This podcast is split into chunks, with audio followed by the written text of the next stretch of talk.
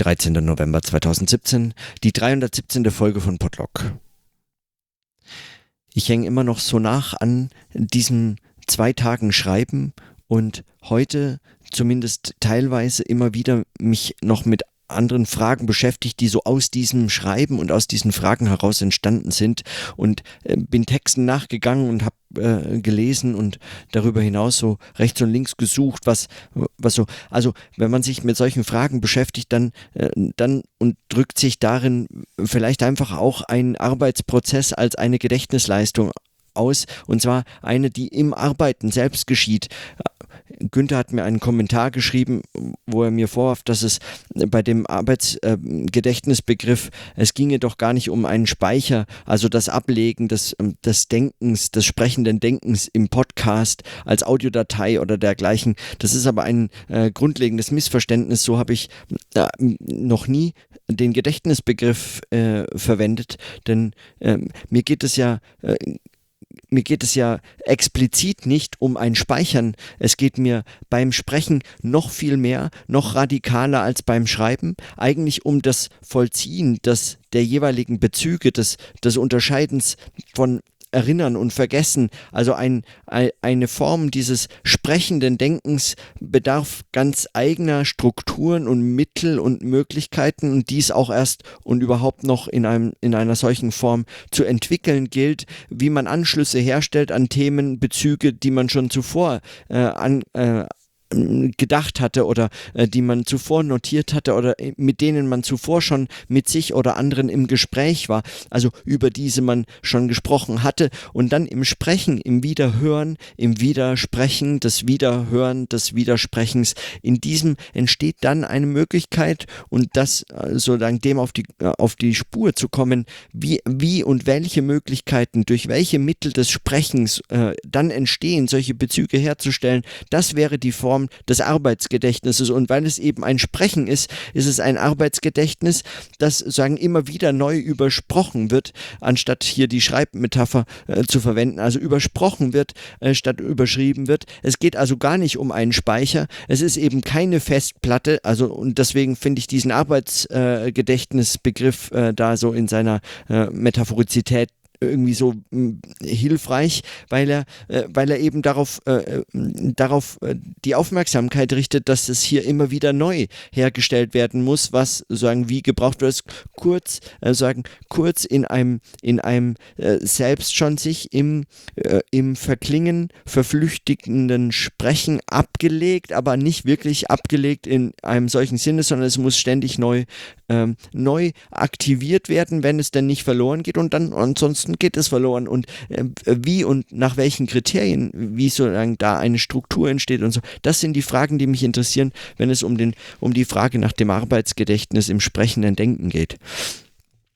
Und auf den Spuren, denen ich heute so gefolgt bin, hatte ich äh, unter anderem einige Texte äh, entdeckt, die auch für den also äh, die kamen heute in Form eines Readers zu mir für die eine Woche Zeit äh, zu Formen der universitären Kritik, äh, die dann Ende November stattfinden wird. Eine Tagung, äh, ein Workshop, ein äh, was auch immer, eine Woche Zeit eben äh, oben an der Grenze zu Dänemark und da erreichte mich heute ein, ein Dropbox-Ordner als Reader und unter anderem ein Text darin von ähm, von Elias Kreuzmeier aus, aus einem Buch äh, Unbedingte Universitäten. Äh, äh aus äh, sozusagen einem Kollektiv heraus äh, veröffentlicht, die sich unter anderem mit den Fragen der äh, Bologna-Reform beschäftigen. Und da schrieb er einen Artikel über, äh, über das Machen. Also als eine Art Glossar haben sie sich anscheinend mit Begriffen beschäftigt, die ihnen sozusagen in diesem Diskurs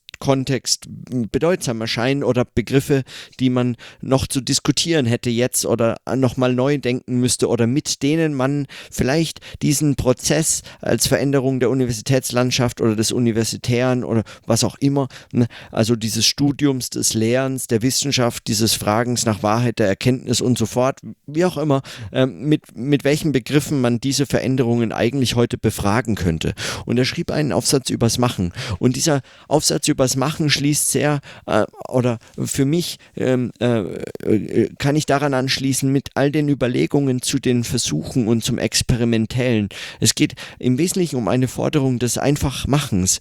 Also ähm, er beginnt mit Reinhard Götz und das zieht sich so auch durch den ganzen Text hindurch. Äh, Götzes Plädoyer für ein Machen, ein einfach Losschreiben, dieses eben, dieses Loslabernde, äh, das, äh, äh dieses, dieses, äh, dieses, diese Arbeitsweise des Schreibens, das einfach sich selbst äh, die, das sich selbst den Grund entzieht und zwar nicht äh, in doppelter Hinsicht, insofern als dass es ständig zum Scheitern einlädt, aber auch, dass es anlasslos erstmal schreibt über äh, die Gegenwart, äh, die Beobachtung dessen, was geschieht, ohne Ziel, ohne dass es auf etwas hin ausgerichtet sein müsste, als ein Machen sich verstehen, das eben gerade nicht in Form eines Plans, einer Skizze, eines Projektantrags und so etwas der, dergleichen daherkommt, sondern sondern eben äh, äh, loslegt, bevor man weiß, wohin. Und äh, deshalb sozusagen äh, das Aufschieben des Ziels man weiß noch nicht, wohin, man legt erstmal los und zugleich ist es sagen das Ende des Aufschiebens, das Beenden des Aufschiebens, das zu Ende machen des Aufschiebens, selbst als dass solche Pläne, Skizzen, Projektanträge und dergleichen daherkommen. Sie sind ja nichts anderes als eine Form des Aufschiebens und noch dazu eine, die so perfide behauptet zu wissen, wo man rauskommen möchte. Äh, aber wie will man das wissen? Und als eine solche, als eine solche Beobachtung fordert äh, Elias hier am Schluss äh, des Aufsatzes, dass es genau um so etwas gehen müsste, wenn, also wenn man nicht einfach nur und äh, dem kann ich mich äh, auch anschließen, äh, wenn man nicht einfach nur den Bologna-Prozess ähm, sagen kritisieren müsste, was auch berechtigt ist und auch notwendig ist meines Erachtens, aber wenn man ihn nicht eben nur kritisieren müsste, dann müsste man sagen, dann müsste man sich überlegen, was es, was es hieße, auch damit etwas zu machen. Und, und zwar noch bevor man wissen kann, was das Ziel ist. Das Problem ist natürlich, also in dem Fall geht es um, um die Bologna Reform und das ist, ähm, da ist das, da ist es noch sehr viel spezifischer. Da könnte man das vermutlich auch noch äh, noch anders kritisieren, müsste es vermutlich auch anders kritisieren. Auch das, was Elias hier zu machen schreibt, ob das sich immer darauf anwenden lässt, weiß ich nicht. Aber es lässt sich sicherlich, so meine Überzeugung, auf, mein, äh, auf dieses sprechende Denken hin anwenden, also auf, auf solche äh, Formen des Denkens und Arbeitens an, und die Fragen, die, die, die sich mir hier stellen. Also um so einen experimentellen Zugang zu etwas, was man Gegenwartsbeobachtung nennen kann, da hilft nichts anderes als machen. Und äh, da gibt es keinen anderen Weg, als sich zu involvieren in etwas, das gerade eben geschieht. Und dann und, und so verstehe ich dann zusätzlich sagen die, diese Querverbindung zum Arbeitsgedächtnis, dann, dann geht das eben nur in Form eines Arbeitsgedächtnisses und eben nicht als äh, noch so komplexe Form des Ablageprozesses oder, äh, oder des, ähm, ne, genau, der, der, der, des Speichers oder etwas dergleichen. Es geht also nicht um ein, äh, um, um sagen, das, das Aufzeichnen eines möglichst komplexen Labyrinths, sondern es geht um das Durchschreiten dieses Labyrinths. Es geht um ein, äh, einen Weg gehen. Ja, es geht um dieses Machen eben. Es geht um ein Versuchen und ein Üben und ein Üben, das nicht einmal ein Ziel kennt, also etwas besser macht, sondern nur aus der Wiederholung heraus, er zitiert hier Sloterdijk, äh, aus der Wiederholung heraus einen Gewinn über sagen, ein, äh, etwas, etwas äh, Nützliches gewinnt über die Verbesserung des eigenen Tuns, auch wenn man so ganz äh, sicher nicht weiß, äh, was äh, daran jetzt dann besser würde. Es äh, wird zumindest nur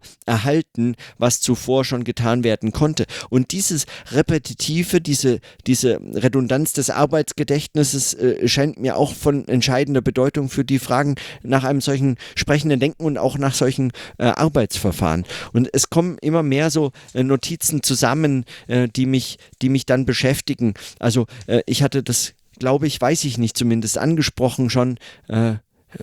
Also ich, kann mich nicht mehr erinnern, ich hatte das sicherlich in irgendwelchen Gesprächen erwähnt, ich weiß nicht, ob es Selbstgespräche waren, aber auch das im Sinne des Arbeitsgedächtnisses kann wiederholt werden. Es, wenn man sich vorstellt, dass man schreibt, ähm, dass man mal äh, wirklich Zeit hat, einen Text zu schreiben oder so. Und man hat keine Zeit, man wünscht es sich nur, man hätte diese Zeit oder man hätte die Ruhe oder die Gelassenheit oder jetzt endlich mal die Muße, etwas zu schreiben. Dann stellt man sich das, äh, also stelle ich mir das, äh, ja, das hatte ich auf jeden Fall. Ähm, ich hatte schon dieses das Mann und das ich, ähm, das hatte ich unterschrieben.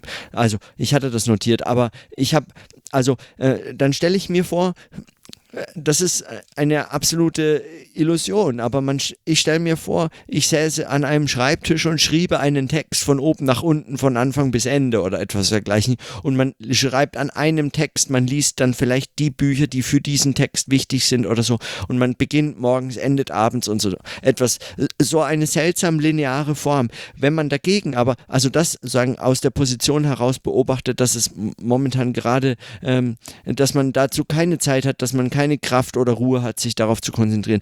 Aus der Position heraus allerdings beobachtet, dass es einmal wirklich läuft, dass es, dass, dass es, äh, dass man sagen nur vor Ideen so äh, überschäumt und man kann, weiß gar nicht, wie schnell man die alle notieren könnte. Man würde sprechen, schreiben, äh, malen, jemanden anrufen oder äh, mit jemandem äh, kurz einen Kaffee trinken gehen, um das alles äh, sagen in ein Gespräch fassen zu können. Das würde man alles am liebsten gleichzeitig machen, weil es gerade so, so produktiv scheint alles.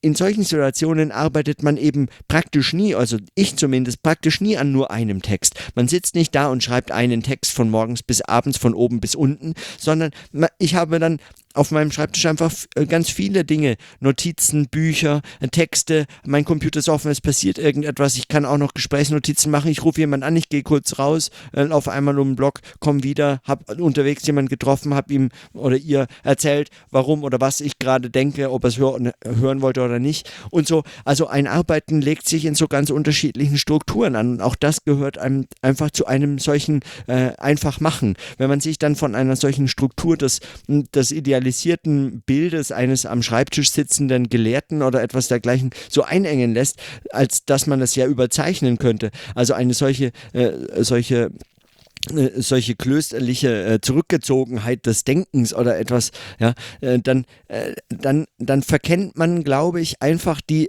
die, die, die, ähm, die, die Möglichkeit, die äh, Ermöglichungsstruktur eines, eines Machens, als eines Experimentellen, eines, das eben erstmal loslegt und, äh, und sagen, äh, bevor man etwas äh, planen kann oder sagen, das auch nicht einer solchen linearen Struktur äh, folgen kann, wenn es sich nicht von vornherein äh, praktisch eigentlich aller, aller möglichen Möglichkeiten schon beraubt. Ja? Und ein solches, um, um ein solches Arbeiten geht es dann.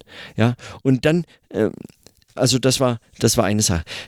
Am Rande, am Rande dessen, also sagen als Wiederholung, aber mir scheint der Gedanke, also mir ist der so wichtig, dass mir, dass dass ich den so drehe und wende, weil irgendwie sich das für die Frage nach dem Arbeiten, nach diesen Modellen, von denen Stefan Poromka auch spricht, für die scheint mir das wichtig. Also es scheint mir wichtig für die Frage nach, nach einem solchen Schaffensprozess, äh, was er äh, Leben, Kunst, Lebenskunst aus dieser Verbindung gewinnt. Also ein solches, selbst sich so ein solches Labor oder ein Atelier oder wie man es nennen möchte, eben zu schaffen. Also eine Form der Arbeitsstruktur, die dann, äh, die dann ähm, eben äh, Struktur in ihrem besten Sinne, eben nicht als eine starre, sondern als eine äh, des Machens, eine experimentelle, die dann aber immer wieder auch sich in anderen Formen beobachten kann, so ein, aus der einen Sicht wie aus der anderen Sicht nochmal reflektieren mag. Und aus diesen, aus diesen unterschiedlichen Ebenen oder aus diesen unterschiedlichen Arbeitszusammenhängen und Kontexten, von denen ich gestern gesprochen hatte, heraus entwickelt sich dann so etwas wie dieses, dieser Verwebungszusammenhang, den man dann die eigene Arbeit, das Denken oder das Arbeiten an bestimmten bestimmten Fragen und Gegenständen nennen kann.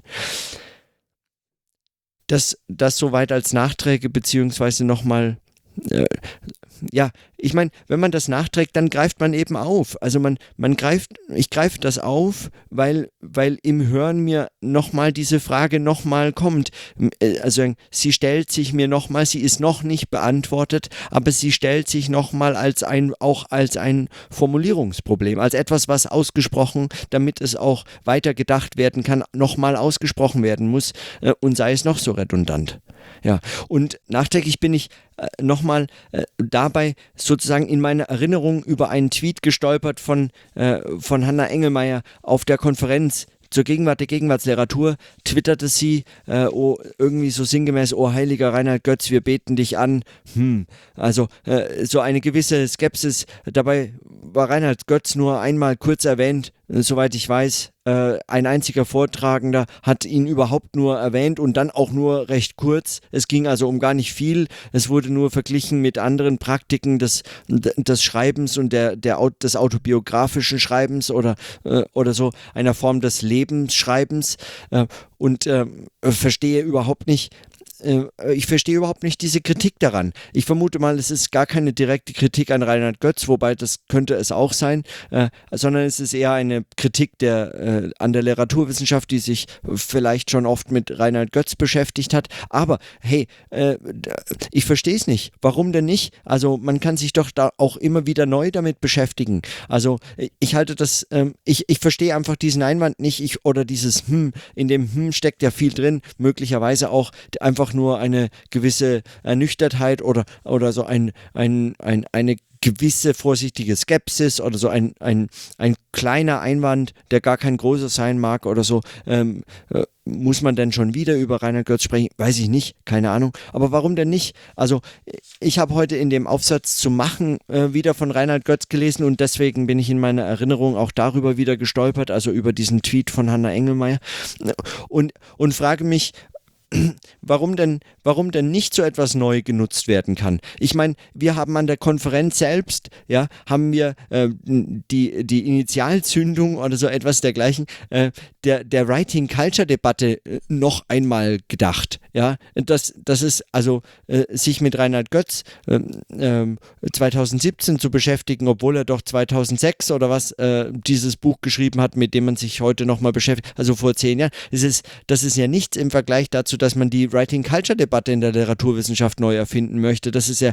absurd geradezu im Vergleich äh, dazu. Ja, also man kann sich mit bestimmten Fragen in, für bestimmte Arbeitszusammenhänge immer wieder neu beschäftigen und auch, äh, denke ich, auch mit, mit solchen Ansätzen des Schreibens, gerade weil, ähm, äh, weil also man, man kann äh, der Literaturwissenschaft und äh, den Kulturwissenschaften im Weiteren, auch der Soziologie oder, äh, oder eben der Philosophie oder so, man kann ihnen viel Gutes äh, über sie viel Gutes sagen. Aber man kann ihnen nicht sagen, dass sie ein, solche, ein solches einfach machen oder ein solch experimentelles tatsächlich auch nur annähernd so ernst genommen haben, wie Reinhard Götz es ernst nimmt, auch wenn er das in der Literatur tut. Ähm, aber das ist auch eine Form des Nachdenkens und es ist keine, äh, die sich so grundsätzlich zumindest von einem wissenschaftlichen Arbeiten unterscheidet, auch wenn sich die Texte, die Produkte, an denen sich ja offensichtlich alles misst und an denen sich auch alles orientiert. Und warum eigentlich muss es so sein? Äh, nur weil sich die Produkte unterscheiden. Und das wäre doch die Frage, die es zu diskutieren gilt. Also, oder das wäre doch die Frage, die es für ein Arbeits, sozusagen das Denken eines Arbeitszusammenhanges zu diskutieren gilt. Ist das denn überhaupt erreicht? Ich meine, als Gegenstand der Literaturwissenschaft mag es vielleicht ähm, schon, ähm, schon hinreichend oft diskutiert sein und es gibt da vermutlich einen lebendigen Fanclub äh, von Reinhard Götz-Fans in der Literaturwissenschaft äh, sicher sicherlich noch mehr als in anderen Fächern, ja, weil, hey, warum nicht? Sie beschäftigen sich ja berufsmäßig mit Literatur. Aber das heißt ja nicht, dass es äh, deswegen schon äh, äh, vorbei sein müsste mit, mit einem darüber nachdenken, ob das als Arbeitsform, als Arbeitsweise, als eine Art mit Texten umzugehen und selbst zu schreiben, und zwar auch wissenschaftlich, ob das nicht äh, äh trotz alledem heute noch äh, Fragen und Probleme für einen selbst öffnet, für das eigene Schreiben öffnet, die, die noch lange nicht, die noch lange nicht erledigt sind. Und ich finde, wie der Text von Elias Kreuzmeier zeigt, ist es eben auch eine Form dessen, wie man mit einer solchen veränderten ähm, Perspektive des Machens oder mit einer solchen Methode des Schreibens als Machen, ja, äh, nochmal neu fragen könnte, ob auch äh, so große, scheinbar große Prozesse der Umstürzung der Universitätslandschaft in Europa oder dergleichen, äh, besonders in Deutschland, dann, ob äh, solche vermeintlich großen Prozesse nicht auch mit solchen vermeintlich kleinen Strategien des Machens, des Experimentellen, des eigentlich sozusagen an jedem selbst äh, liegenden experimentellen Machens. Und dann als ein Schreiben, das sich mit jedem selbst als äh, einen, einer Schreibenden, ein, einem Schreibenden äh, sagen, äh, äh beginnt, neu schafft, als ein solches experimentelles, eingreifendes, interventionistisches oder so empirisches äh, Beobachten von diesen Prozessen, die, dann, die sich dann zwar möglicherweise immer noch als große Prozesse oder als Makroprozesse oder solche Sozialstrukturen, die irgendwie so einzelnen äh, vielleicht gar nicht verfügbar sind, darstellen mögen, aber die dann deswegen trotzdem nochmal zu anderen Umgangsformen, zu anderen Methoden und anderen Beobachtungen führen können. Und darum ging es doch, also das zu entwickeln. Und, und äh, so lese ich den Artikel von Elias hier und so lese ich auch, äh, so lese ich auch Reinhard Götz und so lese und so habe ich auch diesen Vortrag gehört.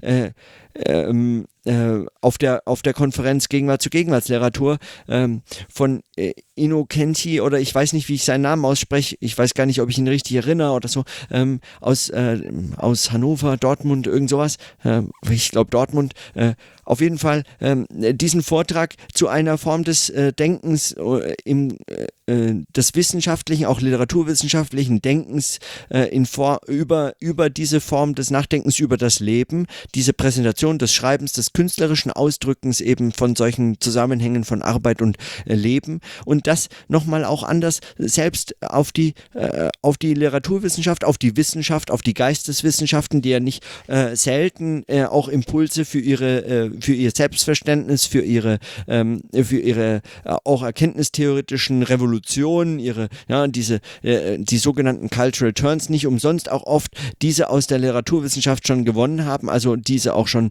richtungsweisend da in der einen oder anderen Hinsicht, Kultur als Text oder so etwas dergleichen äh, ich meine, man könnte auch das nochmal neu denken und damit auch einer Geisteswissenschaft oder auch einer ganzen Universität eigentlich eine, eine Möglichkeit geben, auch darüber noch einmal neu nachzudenken. Ja, in der Ethnologie ist die Writing Culture Debatte jetzt in den ähm, 70er, 80er, 90er Jahren geführt, ähm, aber warum nicht nochmal neu drüber nachdenken, wenn es jetzt aus der Literaturwissenschaft eine Möglichkeit gäbe, diesen Prozess nochmal eben neu zu befragen und dann möglicherweise mit ganz anderen äh, Antworten zu kommen, denn ja, also die Wahrscheinlichkeit, dass man auf dieselben Fragen immer mit derselben Antwort reagiert, das ist ja wirklich nur bei äußerst trivialen Maschinen der Fall. Ähm, also sollte man für äh, das eigene Arbeiten eher nicht annehmen äh, können oder nicht annehmen sollen, äh, vermutlich. So.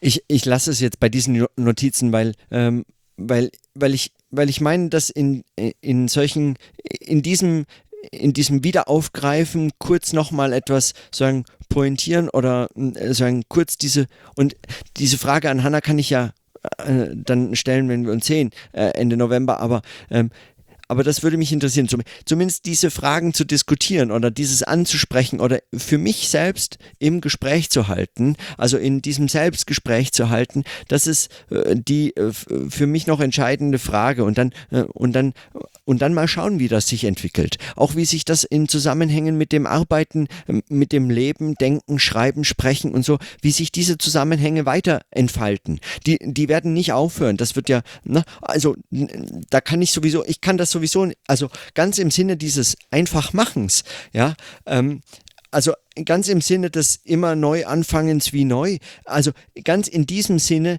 äh, kann man gar nicht erwarten, dass man jetzt einen Plan entwirft, dem zu folgen man sich verpflichtet, sondern äh, man kann das tatsächlich nur jeden Tag äh, neu stellen, die Frage, und schauen, wie reagiere ich darauf heute oder wie habe ich darauf heute reagiert? Oder man kann die Frage auch stellen und schauen, verändert sich die Frage im Stellen schon, wird sie überhaupt jeden Tag zur Sprache kommen können, ja, oder äh, sollen oder ja, dürfen, äh, wie auch immer. Also äh, ich kann eh nichts anderes machen in diesem in diesen Zusammenhängen, als das neu zu äh, neu äh, neu ins Gespräch einzubringen wenn es denn ins Gespräch eingebracht werden könnte oder wenn es mich dann beschäftigt, wenn diese Frage sich stellt und so. Und ich äh, und für solche Zusammenhänge wie Arbeiten, Leben, Denken, Schreiben, Sprechen, für diese für diese Schaffensprozesse, die sich so sagen in so einer ganzen in so einem ganzen äh, äh, in so einem ganzen äh, Kosmos vielleicht sogar von, von, äh, von Ver Verweisungsmöglichkeiten,